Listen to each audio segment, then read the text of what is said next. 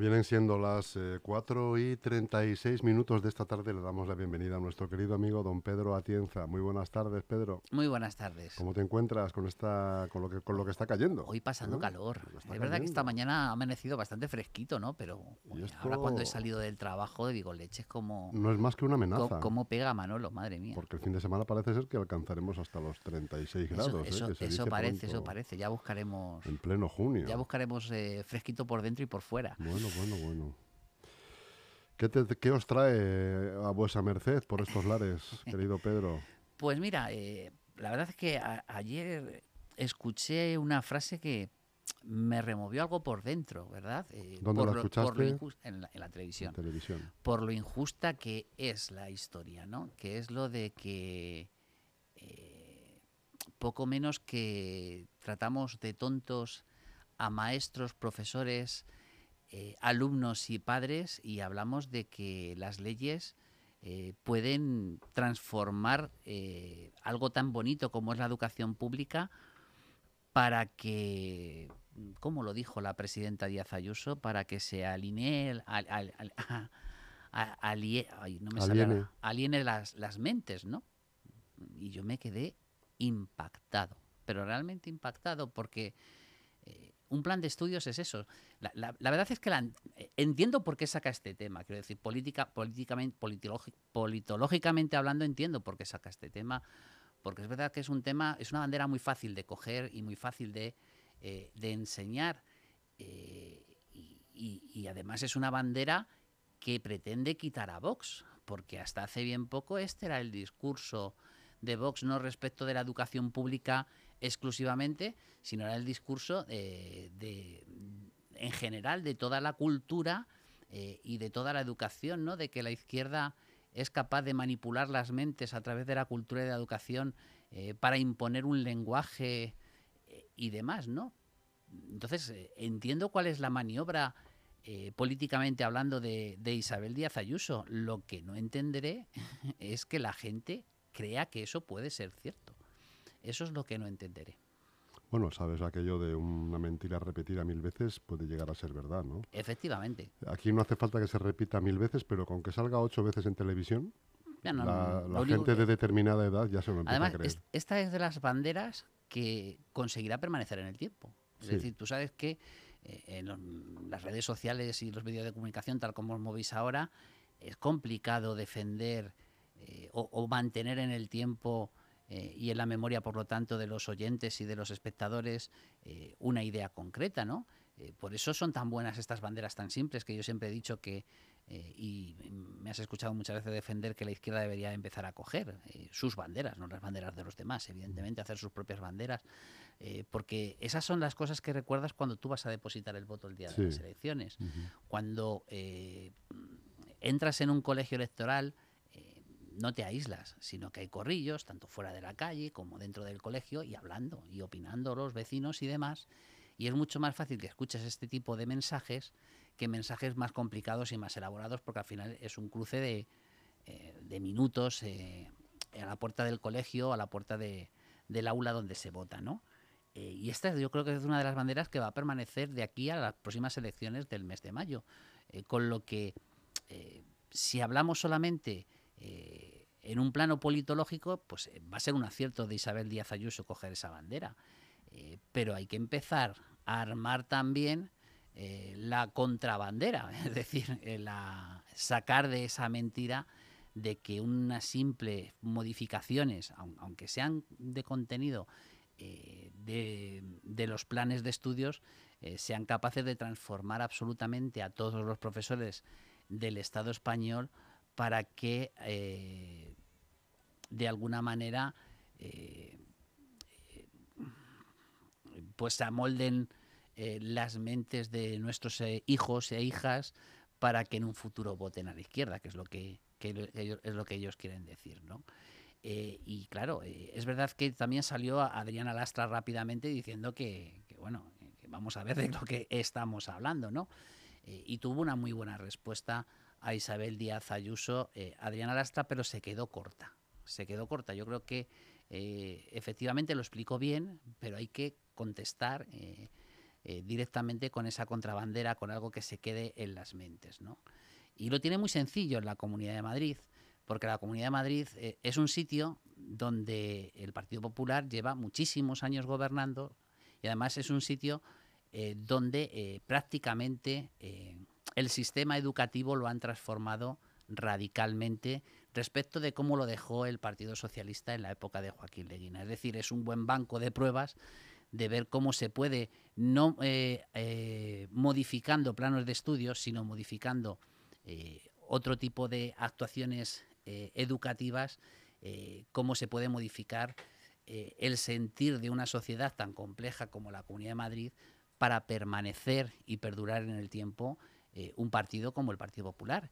Y yo creo que ese, aunque yo esté en contra de él, de esta manera de actuar, pero yo creo que ese fue el gran acierto eh, de Esperanza Aguirre cuando de aquella manera tan injusta le arrebató a Rafael Simancas la presidencia de la Comunidad de Madrid.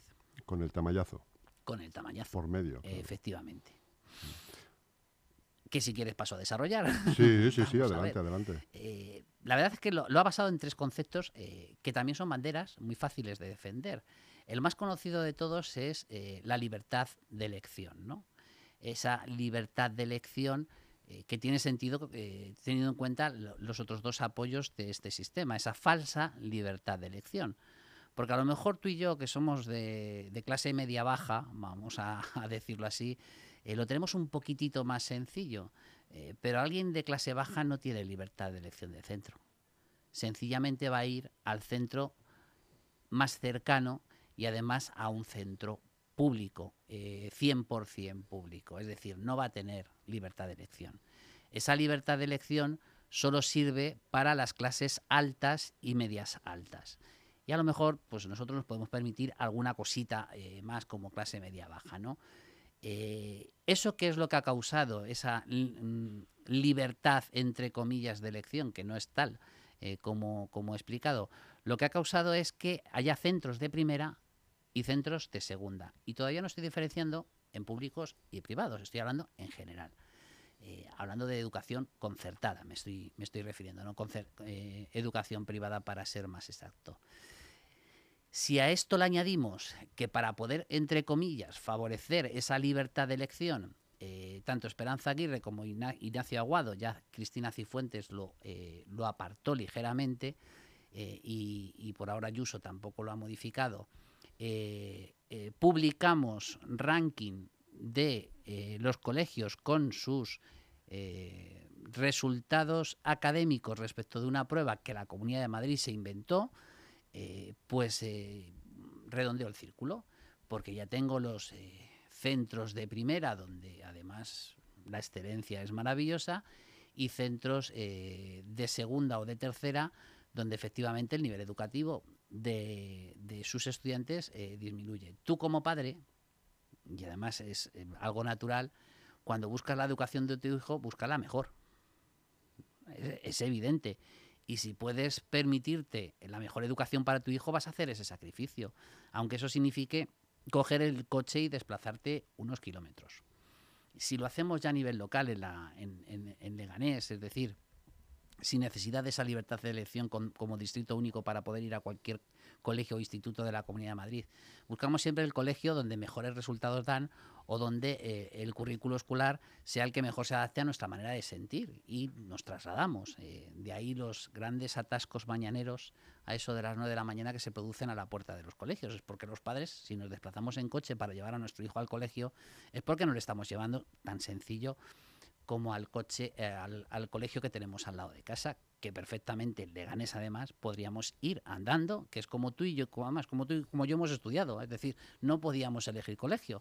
A mí me tocaba el Colegio Público Severo Ochoa, el ya desaparecido Colegio Público Severo Ochoa, actual Instituto de Educación Secundaria María Zambrano, eh, porque era el que me tocaba. O sea, yo nadie me preguntó si quería otro, otro colegio. Yo iba al colegio público Severo Ochoa porque era el que me tocaba.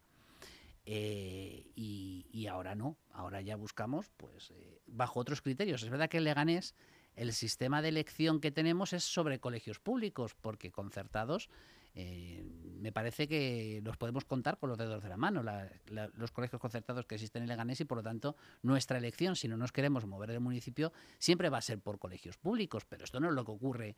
Es más, Leganés de hecho es una isla respecto del resto de la Comunidad de Madrid, porque en el resto la, de la Comunidad de Madrid los padres y madres pueden perfectamente elegir porque tienen un abanico que ya se ha encargado eh, los gobiernos del Partido Popular de que se ampliara. Aquí en Leganés metieron una cuñita con el antanés, recordáis, eh, porque hasta ese momento eran casos muy excepcionales de colegios eh, concertados, ¿no? y claro, entre comillas, coste cero, pues uno va a elegir siempre. Y esto lo que hace, al final, es segregar a la sociedad. Es decir, que existan centros donde el nivel económico de los padres y madres sea mayoritariamente de clase pobre, vamos a, decirlo sencillo para que la gente lo entienda, y que hay otros centros elitistas donde van eh, los hijos de los ricos.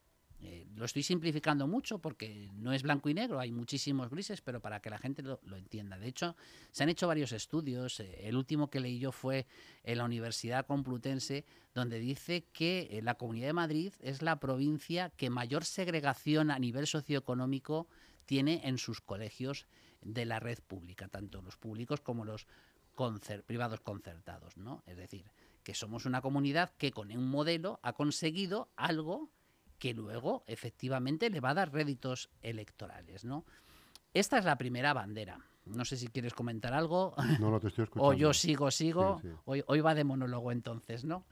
Esta es la primera bandera. La segunda bandera es la del bilingüismo, que también se vende como una excelencia. Eh, pero el bilingüismo eh, ahora ya eh, está muchísimo más extendido y lo hemos tomado como normal ya es raro no encontrarte un colegio donde no se dé la educación bilingüe, ¿no? Eh, pero el bilingüismo también ha causado eh, mucho perjuicio en, el sentido de la, también de la libre elección. Eh, es decir, porque lo que ha provocado es que muchos colegios públicos que no la Comunidad de Madrid no le daba la etiqueta de bilingüismo, pues han visto reducidos drásticamente sus ingresos y por lo tanto eh, no han podido mantener eh, unas instalaciones eh, de calidad o mantener incluso un profesorado de calidad, sino que poco a poco se le han ido a, otros colegios donde los medios eran mucho o tenían mucho más medios a su alcance, ¿no? y han pasado muchos de estos centros, de institutos o de colegios, de ser línea 4 o, bueno, sí, línea 4, línea 5, Línea se refiere al número de aulas. Eh, cuando hablan de líneas, los técnicos se refieren al número de aulas que hay por curso eh, a ser colegios o institutos de línea 2. Es decir, de tener cuatro aulas por curso a tener dos aulas con curso porque los padres no llevaban a sus hijos al colegio. ¿no? Eh, y esto, aquí yo recuerdo porque cuando empecé con mi hijo le llevaban al Verbena, al desaparecido Verbena, y y vi cómo la Comunidad de Madrid efectivamente poco a poco iba haciendo que ese colegio, eh, pequeño colegio eh, de educación infantil, eh, se fuera quedando sin, sin padres para elección y al final decidieron su cierre cuando todavía tenía bastante, bastante tirón, sobre todo entre los padres y madres de, de Leganés. ¿no? por lo tanto, también forma parte eso de una manera de reconducir eh, a una sociedad eh, clasista, hablando claramente, eh, que lo que conlleva es a reproducir, como he dicho, un modelo que les va a ayudar a ganar esta y futuras elecciones. Y la tercera y más importante es que aquí en la Comunidad de Madrid ha habido claramente, y eso se puede ver por la evolución de los presupuestos, una clara apuesta por eh, financiar sobre todo los colegios concertados, es decir, por predominar el número de colegios concertados sobre los colegios públicos. Eh, y ahí no me puede discutir nadie, porque los datos son evidentes. Eh, sí, es un modelo de educación pública, pero es un modelo de educación pública donde externalizo el servicio. Es decir, yo no estoy discutiendo que sea un sistema, que no sea un sistema de educación pública, pero eh, lo bueno que tienen los colegios públicos, por eso precisamente Leganés eh, desde sus inicios apostó por ese modelo de tener exclusivamente colegios públicos, es que fomenta eh, sobre todo la igualdad en el sentido de que todos los niños se relacionan con niños de todo tipo dentro de un mismo colegio. En los concertados, la Comunidad de Madrid ha permitido, porque no lo ha perseguido, que haya barreras económicas de entrada. Porque es verdad que la educación es gratuita. Es decir, la escolarización de mi hijo, si va a un colegio concertado, no la pago. Pero los colegios se encargan de poner esas barreras económicas para que no todos los niños o no todos los padres puedan llevar a los niños a esos colegios concertados. Con lo cual volvemos a generar un sistema de segregación. Y eso lo ha hecho el Partido Popular. Entonces, escuchar ayer a Isabel Díaz Ayuso decir eh, que vamos a... Eh, es que me estoy intentando acordar de la palabrita que dijo y no me sale, no me sale. Pero vamos, que vamos a alinear, alienar a los niños, eh, que es un sinónimo de lo que dijo, pues claro, me, deja impresionado porque uno que ha estudiado esto, lo ha estudiado como política pública, no, no, no, no, no lo estoy diciendo de otra manera, eh, y cómo ha ido poco a poco cambiando ese sistema para eh, un objetivo primordial que es permanecer en el poder eh, como partido político y que le ha salido bien, todo hay que decirlo, le ha salido bien, pues, pues claro, se queda impresionado porque además cuando uno ya, y ahí me voy a poner un poco irónico, ¿no? Pero claro, realmente si buscamos un sistema educativo público que pueda haber algo de alienación de las mentes de los niños, eh, si tú miras a la historia eh, de la educación en España, los que más han hecho eso han sido precisamente los colegios católicos, que precisamente son aquellos que fomenta y que premia el sistema educativo establecido en la Comunidad de Madrid. Por eso me cabré ayer escuchando a esta mujer.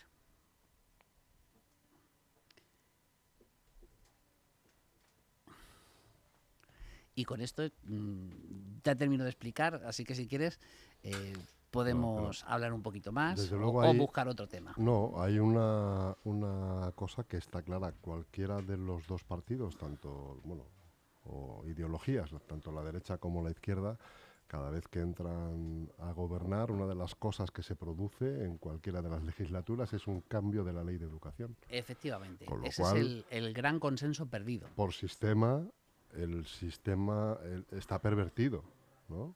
El proceso está pervertido porque entra a la derecha, cambia la ley con nuevos contenidos, eh, haciendo desaparecer determinadas referencias históricas, por cierto, e incluyendo otras que no son históricas, como por ejemplo una, una publicación que le han sacado a colación a la presidenta Díaz Ayuso, habida cuenta de las, de las declaraciones que tú acabas de mencionar ahora, en la que ella además... Eh, eh, bueno, pues venía a decir que, los libros de texto que están por salir se hace, eh, hay que revisarlos porque se hace una, una alegoría al comunismo.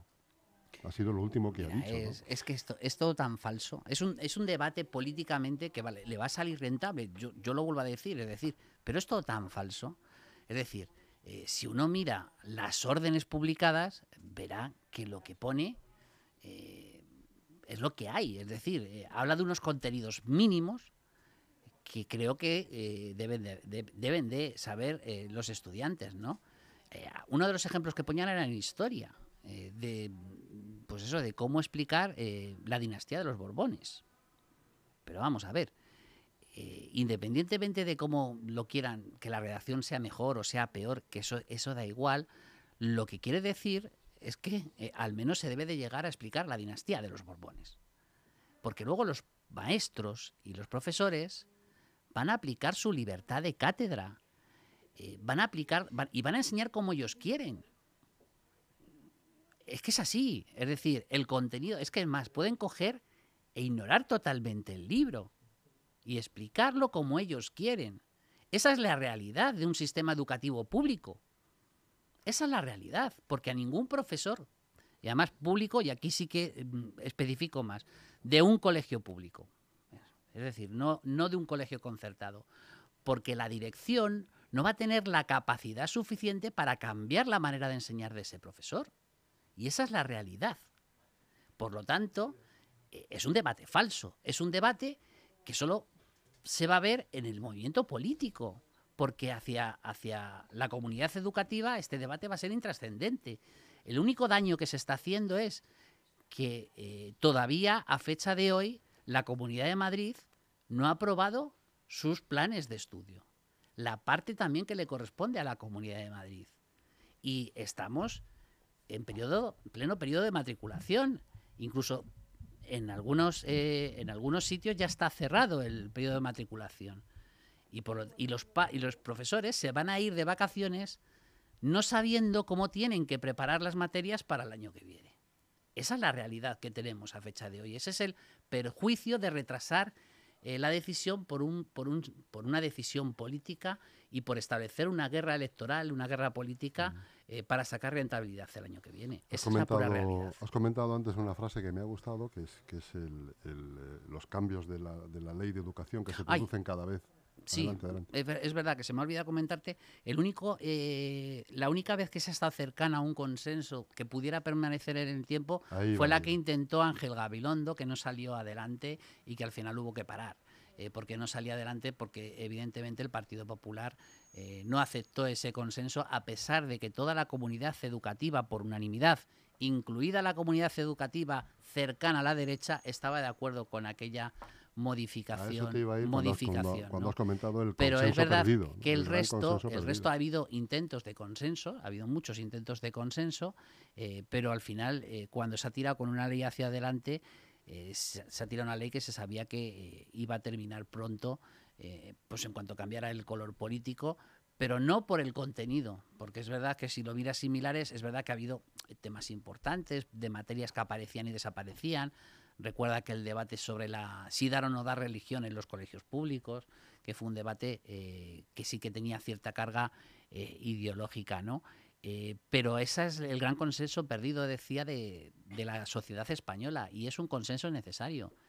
Es un consenso muy necesario. Necesitamos, pero por el bien de la comunidad educativa y por el bien de los padres y madres y por el bien de la política, que de una vez por todas definamos de una manera la educación al estilo de la Constitución española, que valga tanto para cuando gobierna la izquierda como para cuando gobierna la derecha.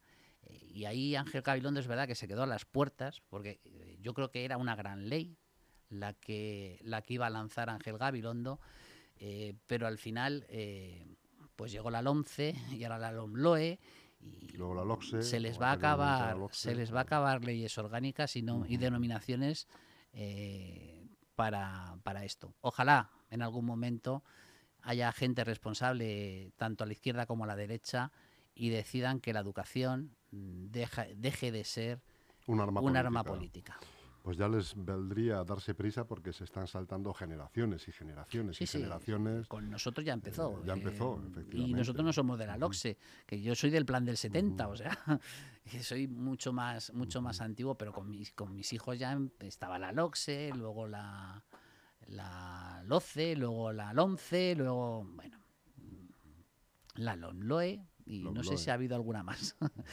que, que, se me escape, ¿no? La verdad es que da pena. Esto da pena. Da pena, efectivamente. Pedro Atienza, muy buenas tardes, amigo. Muchas gracias. buenas tardes a todos.